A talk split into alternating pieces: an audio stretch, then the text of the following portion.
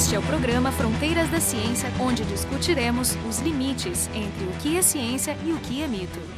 Desde 2020, o consumo global de energia no planeta aumentou cerca de um terço, e a previsão é que entre 1980 a 2050, o uso global de energia poderá triplicar. A maior parte dessa energia é produzida por combustíveis fósseis, essencialmente carvão e petróleo, que são tipos de energia que emitem dióxido de carbono, que é um gás de efeito estufa. O aumento da concentração deste gás na atmosfera está elevando a temperatura média global da Terra e, com isso, acarretando sérias mudanças climáticas. Uma das frentes para diminuir essa emissão de gases de efeito estufa é investir em formas de produção de energia que sejam renováveis e ditas limpas. Hoje, então, conversaremos sobre energia solar, que é um tipo de energia que não emite gases de efeito estufa. E para conversar sobre esse tema, convidamos a Aline Pan, que é física, doutora em energia solar fotovoltaica. Ela é professora no curso de Engenharia de Gestão de Energia da Universidade Federal do Rio Grande do Sul, no campus Litoral Norte. E para conversar com ela estão presentes Jefferson Arenzon e eu, Carolina Brito, do Instituto de Física da URGS. Começando pelo bem básico, né? Como é que o Sol produz energia? Dentro, né, tem as reações nucleares que a partir disso emitem a radiação. Essa energia radiante, quando ela chega na superfície da Terra, ela é absorvida, não toda, né? Porque a gente tem todas aí as, as camadas, e, e aí a gente consegue fazer a conversão, praticamente todas as energias são oriundas do Sol. Se a gente pensar a energia eólica, ela ocorre os ventos através das diferenças de temperatura, né? A biomassa, as plantas necessitam fazer a fotossíntese. E, e por aí nós vamos, né? E aí chegamos realmente que a geotérmica não é uma energia oriunda do Sol, né? A nuclear, mas basicamente todas as outras são. Mas que a gente utiliza realmente para a produção de energia elétrica ou para produção de calor, a gente chama energia solar ou fotovoltaica, que é o, os fótons em volts, ou térmica, que é os fótons em calor. Então nós temos esses dois tipos de energia. Eu queria falar um pouquinho sobre escala de energia, né? Tem um físico que eu admiro muito, ele faleceu infelizmente, que é o David McKay, e ele tinha uma frase de impacto que dizia que a cada 40 minutos, a energia solar suficiente atinge a superfície da Terra para alimentar o planeta inteiro por um ano. Claro que essa frase é de efeito e talvez tenha mudado, né? Porque ele já faleceu faz uns 5 anos. Mas de qualquer maneira, o que ele quer dizer com isso é que o Sol nos envia muita energia, né? Se, fosse, se não fôssemos pensar do ponto de vista teórico, somente o que chega de radiação na Terra, nós poderíamos esquecer o problema energético e ter toda a nossa energia dali. Mas não é verdade. Né? Nós sabemos que a matriz energética não usa a chamada energia solar como estava definindo antes. Então, eu queria saber assim, por quê, né? O que, que a gente consegue absorver dessa energia? Como é que funciona, como é que funciona o, esse processo de conversão dessa energia que nós recebemos para produzir uma energia útil aqui? É, de toda a energia que chega, a gente pode dizer, fazer uma estandarização para as medidas né, de energia solar fotovoltaica, a gente faz uma estandarização que é mil watts por metro quadrado, que chega na, na superfície, que chega aqui realmente na, a nível do mar. A, a, gente vai ter mais em alguns lugares e outros menos. Então, a medida standard é, é esses mil watts por metro quadrado. Imagina que em cada metro quadrado a gente pudesse obter mil watts de potência, né? E a cada uma hora, mil watt hora e assim por diante mas a gente precisa de um material que faça essa conversão. Então, essa conversão ela não é direta, ela precisa de um transformador. Então, neste caso, as células solares para fotovoltaica, ela utiliza predominantemente mais de 90% das células solares que são fabricadas no mundo são de silício, que é um material semicondutor. Tem de outros materiais? Tem, de filmes finos, né? Telúrio de cádmio e tal, mas devido à abundância do silício na Terra, é o segundo material mais abundante, é utilizado o silício e também por toda a expertise que já tem no silício para a, a eletrônica, né? Então, assim, para o silício, desses mil watts por metro quadrado, ele só consegue converter, se ele fosse ideal, um material ideal, ele converteria 300 watts por metro quadrado. O limite termodinâmico é 30%. O que é esse limite termodinâmico? Eu tenho fótons que vão vir desde o ultravioleta, que são muito energéticos, até o infravermelho, que são fótons menos energéticos passando pela luz visível. Os fótons muito energéticos, como por exemplo ultravioleta, ele tem muito mais energia do que eu preciso, né? Vamos ver se eu vou aí, não vou ter ser tão profunda, mas eles precisam muito mais de energia que eu passar do band gap, ou seja, eu conseguir com que haja movimento eletrônico dentro do meu material. O ultravioleta tem muito mais energia do que eu preciso para acontecer o movimento. Então essa energia adicional no silício acaba dando em um outro processo térmico, ele se autoaquece. E, e os fótons que são menos energéticos, que é, por exemplo, o infravermelho, eles passam pelo material e não a acontece um movimento eletrônico. Então aí eu já tenho duas perdas bem consideráveis. Por termalização, os fótons mais energéticos e por transmissão, os fótons menos energéticos. E hoje as células do mercado já têm 22% de eficiência. E nós estamos falando de limite termodinâmico de 30. As pessoas não sabem o que é o limite termodinâmico de eficiência, né? Então eu queria que tu explicasse que esse limite não é uma questão de eficiência da tecnologia que a gente tem hoje, mas é uma consequência da segunda lei da termodinâmica, não tem como hoje nem no futuro ultrapassar essa eficiência. Exatamente, Jefferson. O, limite termodinâmico ele é dado pelo material e é dado pela segunda lei da termodinâmica, como tu bem falaste. Então, assim, a gente pode trabalhar com outros materiais, que é o que acontece. As células que vão para o espaço são, por exemplo, de dois materiais uh, semicondutores. O arsênio e o galho, por exemplo. 3, 5 que forma 4 como silício na tabela periódica, tá? Da família 4. E aí o que, que acontece? Como cada material vai ter o seu limite, eu posso estender, eu posso ampliar esse, esse intervalo que vai ser útil para esse material, ou seja, que esse material seja capaz de absorver aquilo que é incidido nele. Então a gente pensa assim, ah, às vezes as pessoas dizem assim: ah, mas essa tecnologia ainda está muito inicial, está muito prematura, porque ele só tem. As células solares, em vias de regra, hoje que estão no mercado, tem um 20% de eficiência. Mas se a gente for analisar os motores dos carros, estão nessa ordem de magnitude, 24, 25.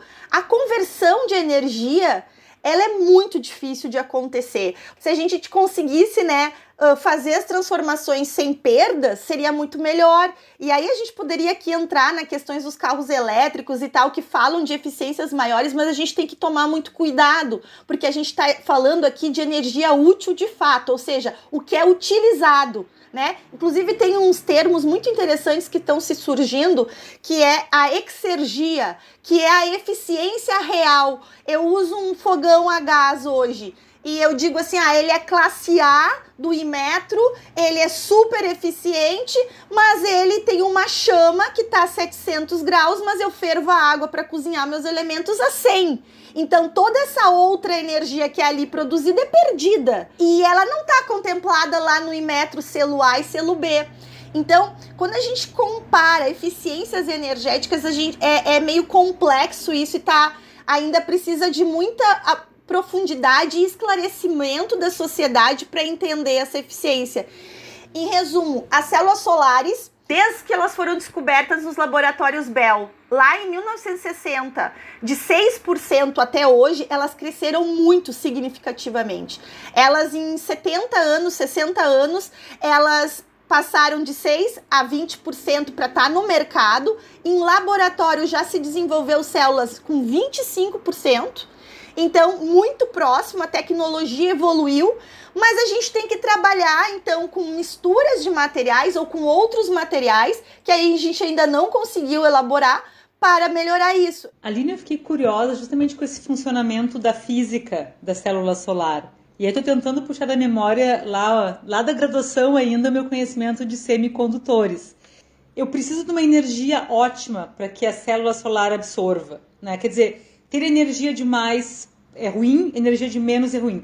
Então tem uma espécie de quantização, tem um intervalo no, do, dentro do qual essa energia é a frequência boa do, do fóton que chega, né? Isso! Então esse fóton tem que ter uma energia para passar de uma, de uma banda e assim acionar o sistema. É isso que está acontecendo. É né? isso que está acontecendo. Então, o, o silício puro é, para mim romper uma ligação, para um fóton chegar e romper uma, uma dessas ligações e acontecer um movimento eletrônico, eu preciso de muita coisa. Então, o que, que eu faço? Eu dopo o silício com fósforo.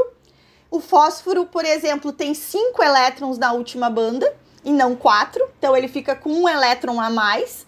E com boro, que tem três é o mais usual. Existem outras configurações, tá? Mas eu tô falando de 90% do que existe. Então eu faço uma dopagem tipo P com fósforo ou tipo E, eh, tipo N, desculpa, com fósforo, que é um elétron a mais negativo, ou tipo B com boro, que é faltando um elétron, que é formando uma lacuna. Então, no silício eu faço essa dopagem tipo P ou tipo N e eu doso dessa dopagem, faço uma dopagem, né, que fique com ele fica com um estado que ele é um semicondutor, mas que ele vá com uma energia mínima, ele vai conduzir mais rapidamente do que se ele fosse puro. Em termos de espectro, as placas elas absorvem só no visível ou é mais amplo? Basicamente visível. Elas absorvem assim o silício, o ótimo dele é de 300 a 1.200 nanômetros. Mas assim, 1.200, que já é infravermelho, ele produz muito pouco. A gente vai dizer assim que o, o mais bonito está em torno do verde e do azul, entre 400 e 600. Mas ele absorve, o silício absorve de 300 a 1.200. Com meus terras raras, por exemplo, eu joguei até 1.600. Então ele absorvia de 300 a 1.600. Então tu fica aí nessa a maioria, né? Eu acho que é por isso a natureza ela é muito mais uh, perfeita e complexa do que a gente entende, porque por exemplo, essas combinações de átomos para poder absorver mais são com elementos que não são tão abundantes assim dentro da nossa natureza, né? Os, os elementos que a gente mais utiliza para semicondutor, como germânio, silício e tal, eles absorvem luz visível. Mas também, eu estava pensando agora nessa pergunta do Jefferson, não adianta muito a gente aumentar muito esse espectro, né? Essa largura, eu imagino, porque o Sol emite essencialmente na luz visível mais um pouquinho para cada lado, né, Aline? É, são limites tecnológicos que a gente precisa sim estudar para entender mais os materiais, porque isso faz parte da gente compreender os materiais e a partir daí saber as respostas que eles podem nos dar. Mas é como eu falei, né? A, realmente a maior intensidade está onde esses materiais conseguem absorver. Então, a gente está construindo isso. Eu acredito que sim, a evolução das células vai ser ainda continuando silício com algumas misturas, mas predominantemente o que a gente mais tem a absorver, né? Se a gente fosse comparar, por exemplo, com como uma folha absorve a energia do sol, tem muita diferença, assim, no, no mecanismo, na eficiência? Tu sabe, Jefferson, que eu não sei te dizer o valor exato, mas é menos de 10% que ela, ela utiliza para fazer fotossíntese. Já ganhamos da seleção natural, o que tá bom. Exato, já ganhamos. A... Mas o silício é natural também, né? Claro que a gente faz aí as dopagens. Falamos bastante sobre essa questão de eficiência, né? E, e notamos então que chegaremos lá para materiais realistas e abundantes. Vamos chegar no máximo uns 30%. Qual é o tempo de vida de uma célula solar? Que a gente fala de energia limpa. Tudo bem, é uma energia que não produz CO2, mas ela vai produzir descarte, né? Vai produzir, a gente vai precisar de bateria. Como é que é o, o digamos assim, esse conjunto da obra, desde a produção até o descarte dessa, dessas células solares? As empresas que fabricam a célula solar nos dão 25 anos de garantia. Eu já vi sistemas de 40 anos estarem funcionando. O que acontece, eles vão perder um pouco de eficiência, porque é feito um sanduíche quando é feito o encapsulamento de uma célula solar, né? É Tedlar, que é um tipo de plástico, EVA, que é tipo de um silicone, célula, EVA, vidro, fecha com alumínio. Então, o próprio esse EVA, que é um tipo de silicone, vai se deteriorar, o vidro.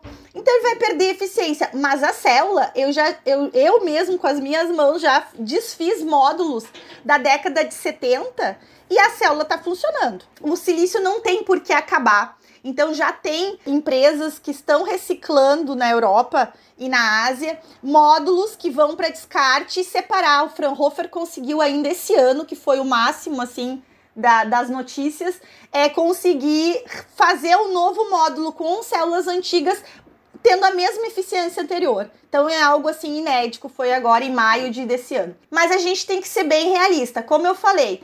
Para ter silício cristalino, eu preciso purificar. É um processo metalúrgico. Tu gasta um monte de energia. E se essa purificação tá acontecendo numa matriz energética poluente, né, que tá lá queimando carvão, tu tá contaminando. Então tu tá produzindo o teu módulo, a tua célula, todo, tudo, né? Para chegar no módulo e, e tu contaminou e depois tu tem que avaliar onde que vai ser colocado. Então tem vários estudos sendo realizados, isso vai depender da onde está sendo feito a, a, célula solar, mas em vias de regra, tá? Para onde está acontecendo agora, que as purificações aco acontecem basicamente na Europa e na Ásia, é em torno de 4, 5 anos tu resgata toda a energia que foi usada para colocá-la. E aí tu pensa que vamos pensar em 25, tá? Que é muito mais, mas vamos pensar em 25 anos. Tu tem 20 anos então que tu vai estar tá produzindo uma energia limpa de verdade. Posso estar tá aqui dizendo uma coisa que daqui a pouco a gente descobre que não é assim. Por quê? Porque o descarte, a gente sabe, a gente vai estar tá com muito lixo daqui para frente. E o lixo vai ter um vai, vai ser cobrado mais por ele. Então pode ser que esses 5, 6 anos seja um pouco mais no futuro. Por isso que a gente tem que tomar muito cuidado e desde já fazer projetos que realmente contemple, né, essa reciclagem e tudo mais. Então é um tema assim que precisa ser muito pautado como todos, né? Como agora todo mundo quer veículo elétrico, estamos fazendo a transição energética. Tá, mas esses carros vão ser produzidos aonde? Nós no Brasil temos uma matriz elétrica limpa, né?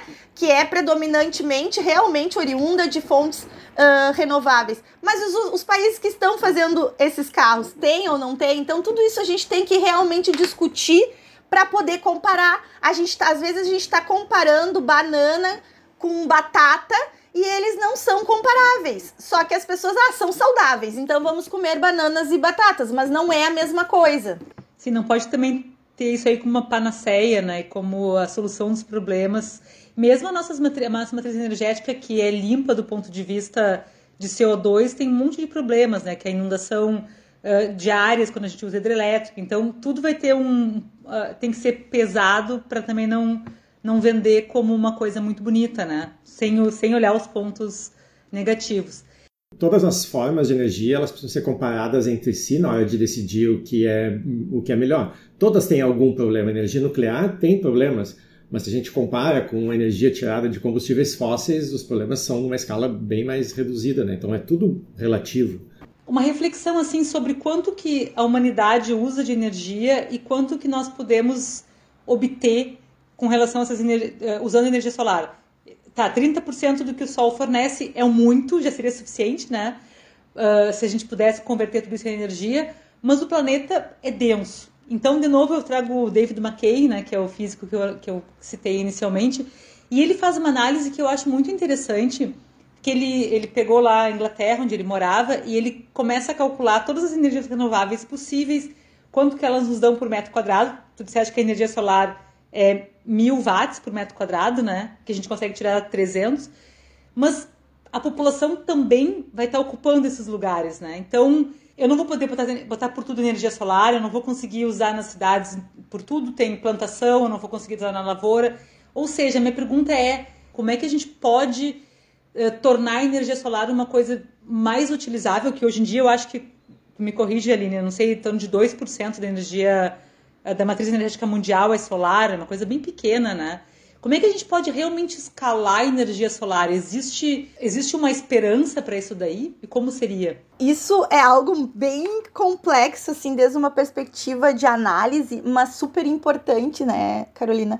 E porque assim, ó, é, o planejamento energético ele deveria ser o ponto focal de qualquer governo, porque o vetor principal de desenvolvimento de, em todos os setores econômico, social, ambiental é, é a energia.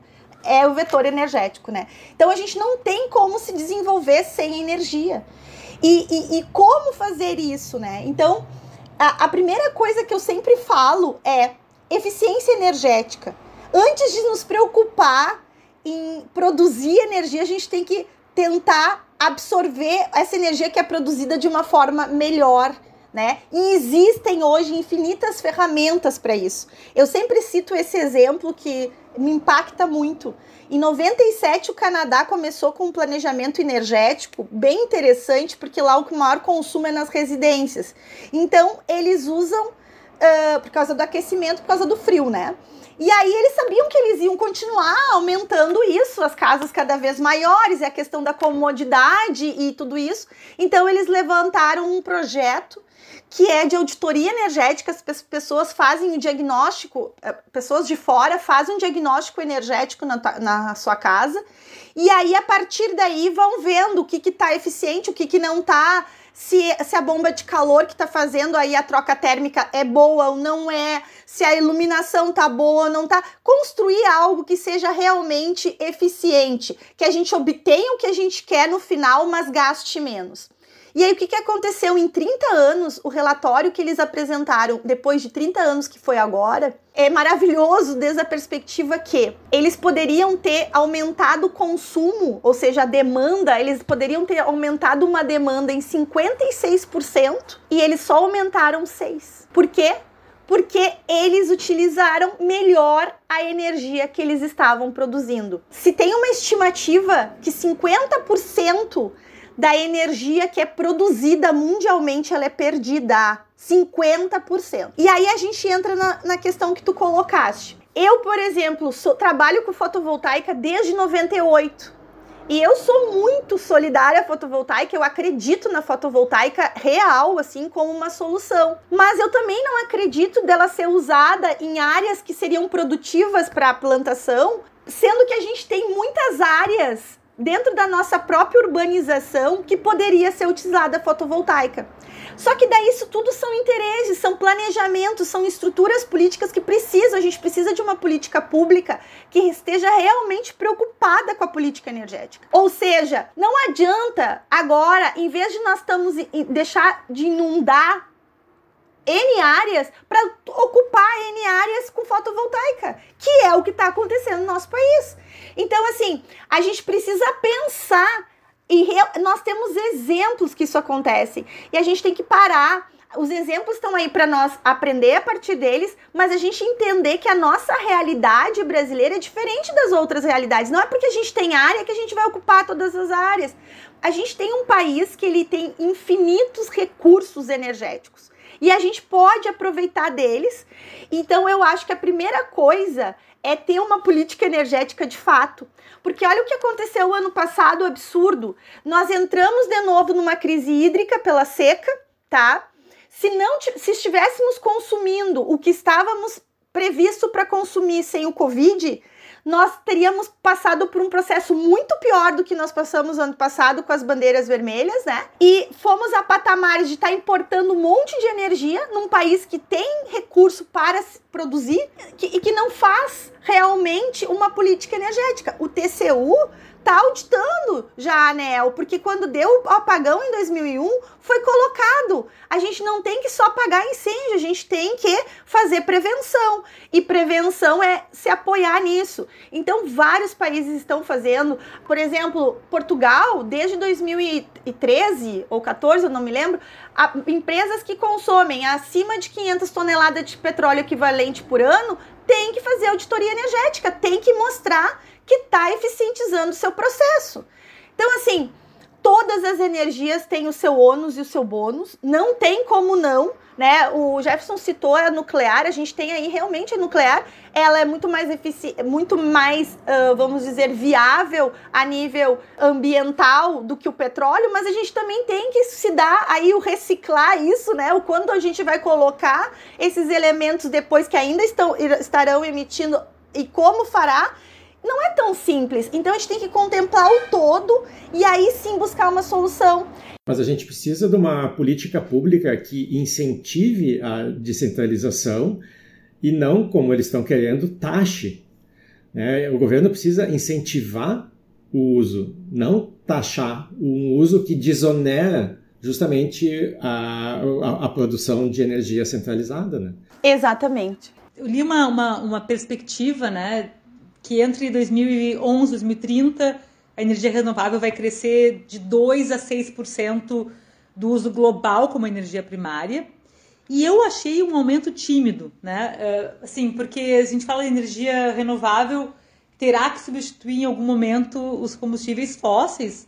Então eu achei ainda tímido. Mas eu queria te perguntar assim, quais são as principais fontes de energia renováveis e em quais a gente pode depositar esperança, no sentido de essas aí vão realmente poder substituir, né, ou pelo menos tomar uma boa parcela do mercado. Tu sabe que todos os prognósticos que existem no mundo de energia não foi obedecidos, né?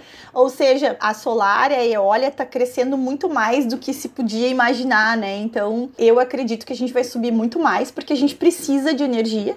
O recurso renovável é o mais fácil, mais, né, simples, é mais barato, enfim. Então, assim, eu acredito que sim, ainda a eólica vai crescer muito, porque tem bastante possibilidades. A solar também. Nós vamos usar muito mais solar, mesmo com esses problemas, assim, né, como a gente conversou aí, políticos, porque a gente precisa crescer, então é, é, é, de fácil aplicação, ele é modular, a gente rapidamente coloca mais módulos e aí tu já produz mais energia, então é, é tangível. Eu acredito que biomassa, biocombustível cada vez vai ganhar mais força. A gente precisa também utilizar de biodigestores de lixo para produção de energia. Não é inconcebível pensar que a gente não faça isso ainda de maneira real a, a questão das energias das ondas, a, a, energia maremotriz, eu acho que ela ainda, ela sim ainda está caminhando, precisa bastante desenvolvimento ainda, mas eu também acredito que a gente pode aplicar. Eu acho que a gente tem que utilizar de todos os recursos que a gente pode de uma maneira inteligente, né? De uma maneira humana, de maneira que contemple todas essas questões e também contemple todas as outras questões sociais, né? Por exemplo, o setor de energia é um setor predominantemente masculino. Na área de energia, a gente precisa muito mais incorporar as mulheres, né?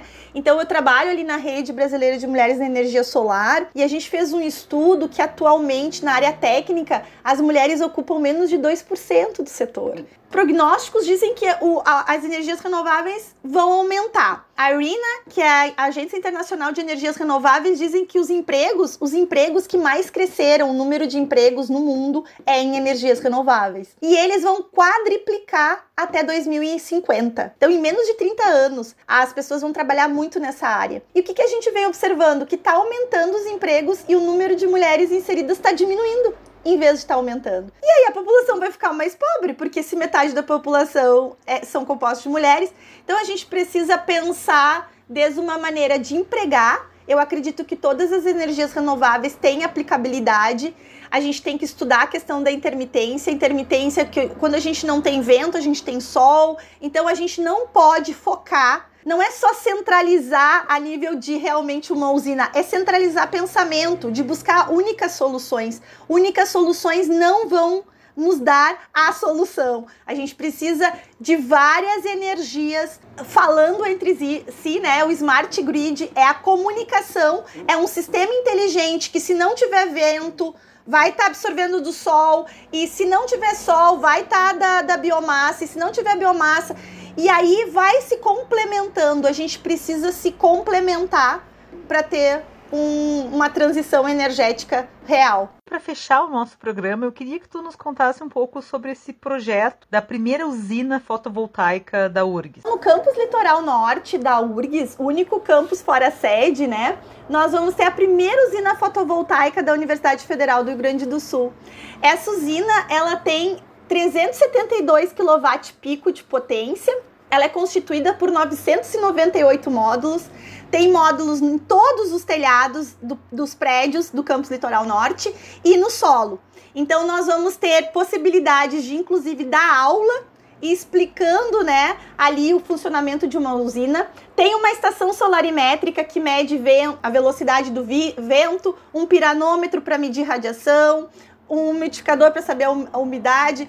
Então, é a primeira usina da URGS, ela tem uma capacidade maior do que a própria demanda, ou seja, ela, ela vai produzir mais energia do que o campus litoral norte consome, porque tem uma, uma um, um, plano de ser ampliado, né? E também dentro da legislação a gente pode compensar em outro CNPJ. Então, tudo que vai ser produzido excedente no campus litoral vai ser também compensado pela energia que é consumida na reitoria. Teve uma inversão aí, né, de em torno de 2 milhões de reais nessa usina, e a gente acredita que em menos de 20 anos, em torno de 20 anos, com a questão da. A gente nunca sabe exatamente porque a energia sobe mais dependendo do que a gente tem de disponibilidade, mas em 20 anos a gente vai gerar uma economia de 6 milhões para os cofres públicos. Essa usina, além desse cunho de ter produzir energia solar, produzir energia elétrica, a gente também vai estar tá produzindo conhecimento. É um, são um laboratório a céu aberto onde a gente vai poder pesquisar.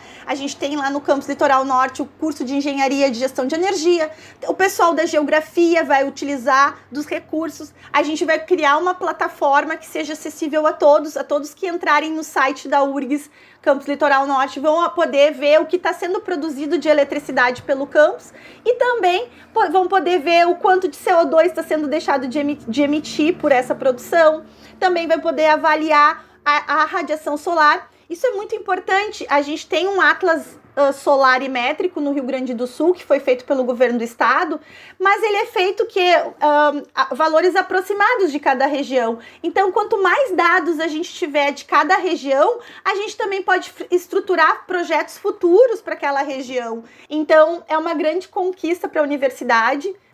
Então, hoje a nossa conversa foi sobre energia solar e a nossa convidada foi a Aline Pan, que é física e doutora em energia solar fotovoltaica. Aline é professora no curso de Engenharia de Gestão de Energia da Universidade Federal do Rio Grande do Sul, no campus Litoral Norte.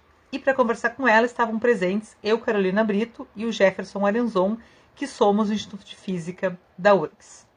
Vocês notarão que após a cortina esse episódio ainda não vai ter acabado. Nós temos um bônus longo sobre a questão de legislação brasileira na, na, no que concerne a energia solar é um bônus muito interessante que trata, por exemplo, de questões sobre o que, que acontece quando vocês têm uma célula solar na casa de vocês e vocês têm energia excedente. Vocês podem vender a excedente? Melhor consumir a energia produzida simultaneamente? Quanto é que vocês pagam se vocês produzem num horário, né, por exemplo, durante o dia e vão consumi-la de noite? Então, esses assuntos todos estarão disponíveis depois da cortina e eu já quero fazer um, um aviso, né, uma, um spoiler de que a lei vai mudar no começo de 2023. O programa Fronteiras da Ciência é um projeto do Instituto de Física da URGS.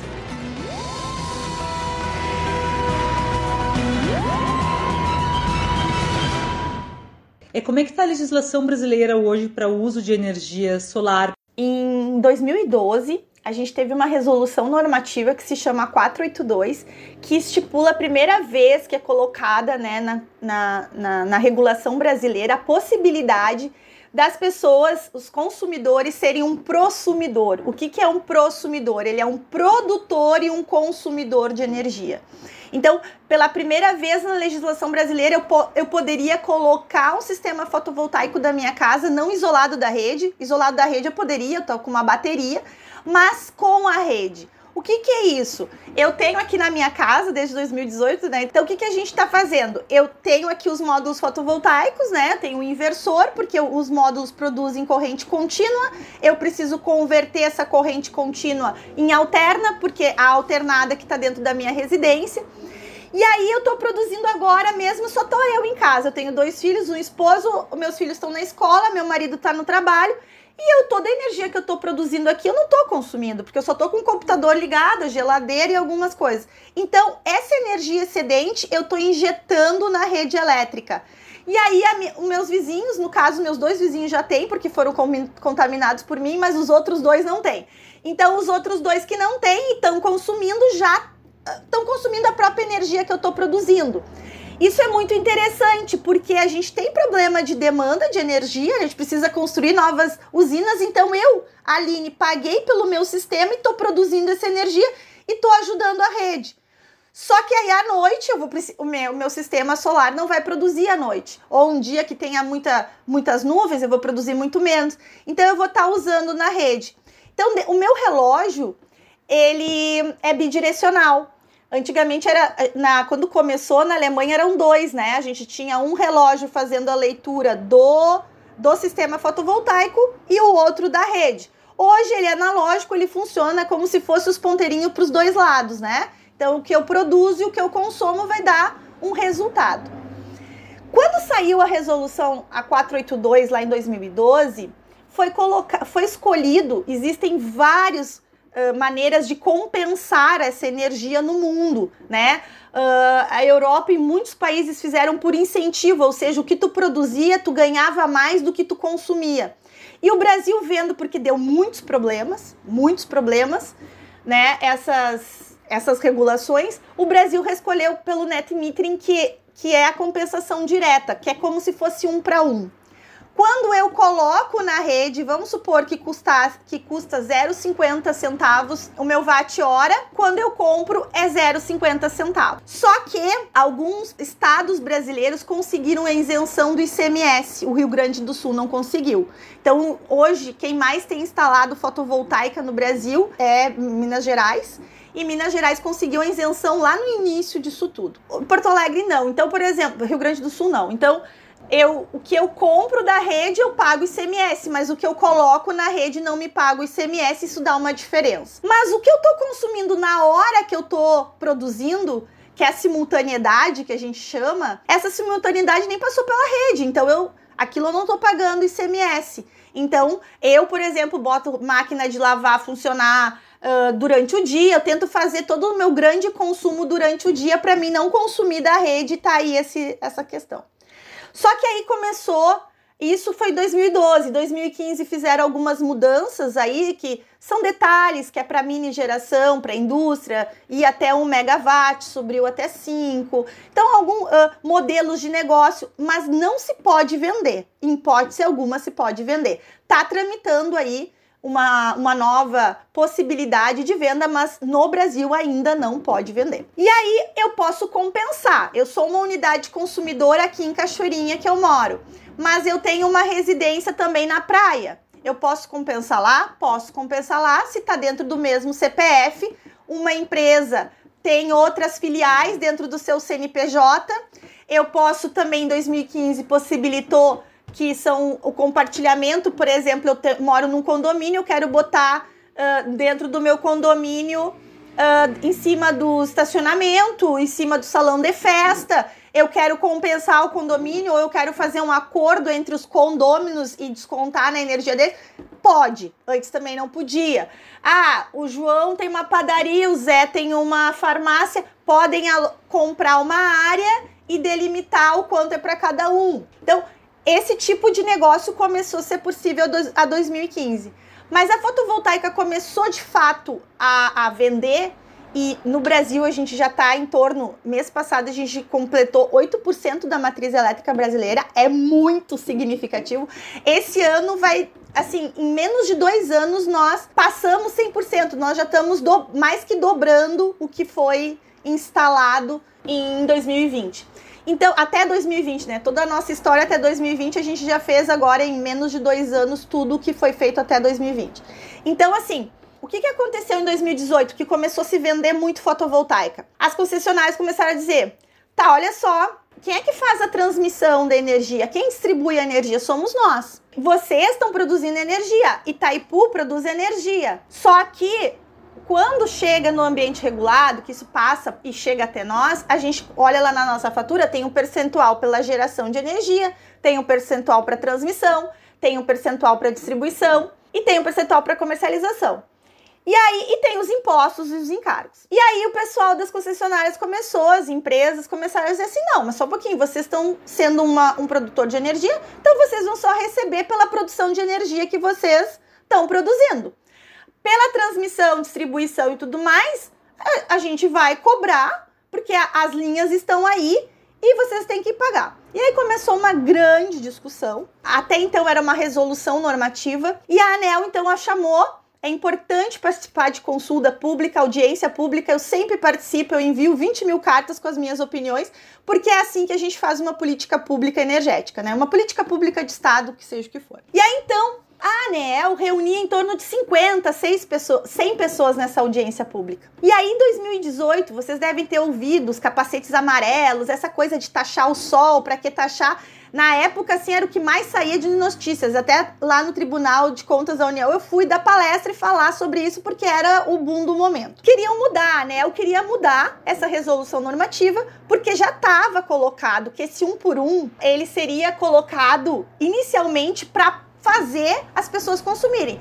Mas depois de um certo tempo, teria realmente que entender como esse sistema funciona e o quanto as pessoas que utilizam da rede pagariam pela rede. Só que daí ela deu seis alternativas, que era da alternativa 0 a 5, né? Então contempla seis, a 0 a zero era manter. E aí a um, aí começava a cobrar transmissão, cobrar trans, distribuição, e aí foi indo para ver o quanto desse percentual se pagaria.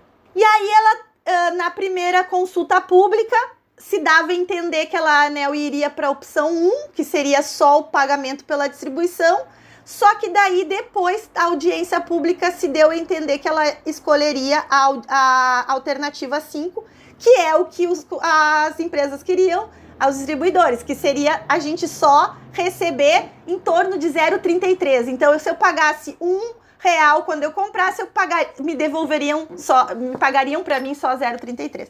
Aí o setor ficou louco, porque acabou a fotovoltaica no Brasil, ninguém mais ia vender. Aí resolveram juntar as pessoas de todo esse Brasil aí, se organizamos, fizemos uma ação muito legal, porque eu também participei, e aí reunimos mais de mil pessoas na audiência pública, teve que ser fora a sede, teve que ser na rua, os bombeiros tiveram que montar. Resumo da história, não decidiram o que deveriam ter decidido. Disseram, vamos pensar até janeiro.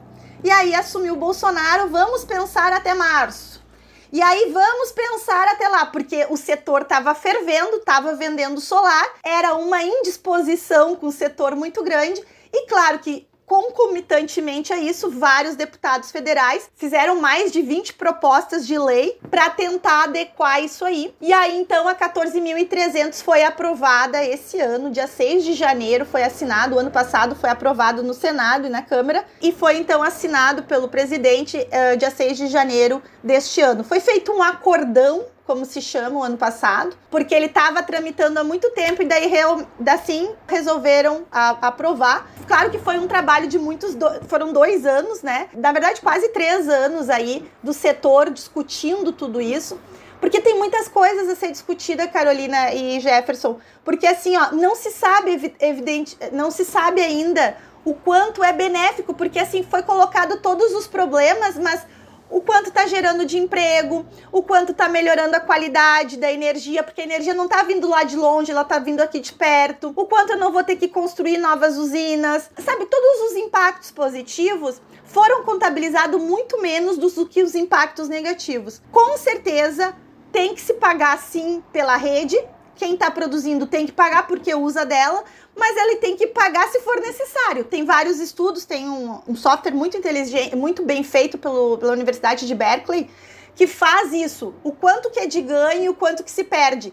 E ele já fez para vários países, o Brasil ainda não fez esse estudo, mas, por exemplo, para a Espanha, mesmo lá no País Basco, que é onde a gente tem uma irradiância muito ruim e a gente não vai aproveitar tanto a energia solar, tu tem mais ganhos do que problemas colocando, ou seja, é mais benefício para o sistema tu colocar do que não. Então fizeram propaganda dizendo que os pobres vão passar pelo, pagar pelos ricos, porque quem coloca solar é rico. Então é, é um jogo aí que é bem complexo de, de avaliar. Foi assinado dia 6, e a partir do dia 6 ou 7 de janeiro, não sei exatamente o dia, se é 6 ou 7 de janeiro de 2023, haverá essa mudança e gradativamente as pessoas vão começar a pagar um pouco desse percentual. É, não ficou lá o 0,33, mas vai pagar um pouco sim da distribuição da transmissão. Quem já quem colocar até lá tem direito adquirido por 25 anos. Então, eu, por exemplo, na minha casa, não vou pagar isso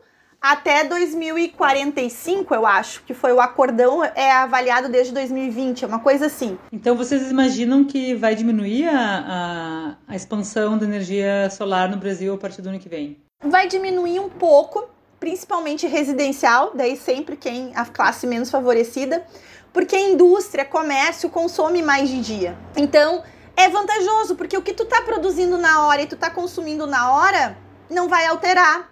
Vai alterar aquele que usa a rede muito com, mais como bateria mesmo. É como se tu estivesse usando a rede como bateria. Aline, quando tu mencionou nessa mudança de legislação para energia que vai ser injetada no sistema, ela vale para qualquer forma de energia? Se eu produzir energia usando um ventilador lá, energia eólica, vai ser taxada da mesma forma? Sim. A geração distribuída, ela contempla a energia solar, a eólica, a biomassa e a cogeração. Todas elas. Então, é geração distribuída. Hoje, a geração distribuída está em 99% de solar, porque quem mais tem geração distribuída, né, é a, a, a, fonte, é a energia solar. Mas a gente acredita que é que nem a eólica. A gente teve o boom ali quando veio o Proinfa, né? A gente teve incentivos governamentais com o Proinfa, que foi os leilões exclusivos por, por meios de, de eólica. E aí a gente teve essa expansão aí da eólica e depois continua crescendo, né? Agora tá vindo aí a discussão do offshore, não sei se vai acontecer ou não, mas acredito que sim, porque o mundo fora tá pressionando. Então, assim, a gente vai ter offshore, então a eólica vai continuar crescendo, mas não assim que nem a solar, que tá passando de 2 a 8% em 2, 3 anos representativo na matriz, entende? E a gente acredita que assim a, a bola da vez a partir de 2000 e 2030, 2028 seja biomassa. Então a gente vai, a gente está pensando que a expansão agora da fotovoltaica, a gente está lá na exponencial ainda na crescente. Daqui a pouco a gente já vai começar a continuar crescendo mais pouquinho. Então a gente está saindo da curva lá da grande expansão. A gente pensa assim que uns 8, 9 anos ainda de fotovoltaica forte e vem aí a questão de biomassa e biocombustíveis.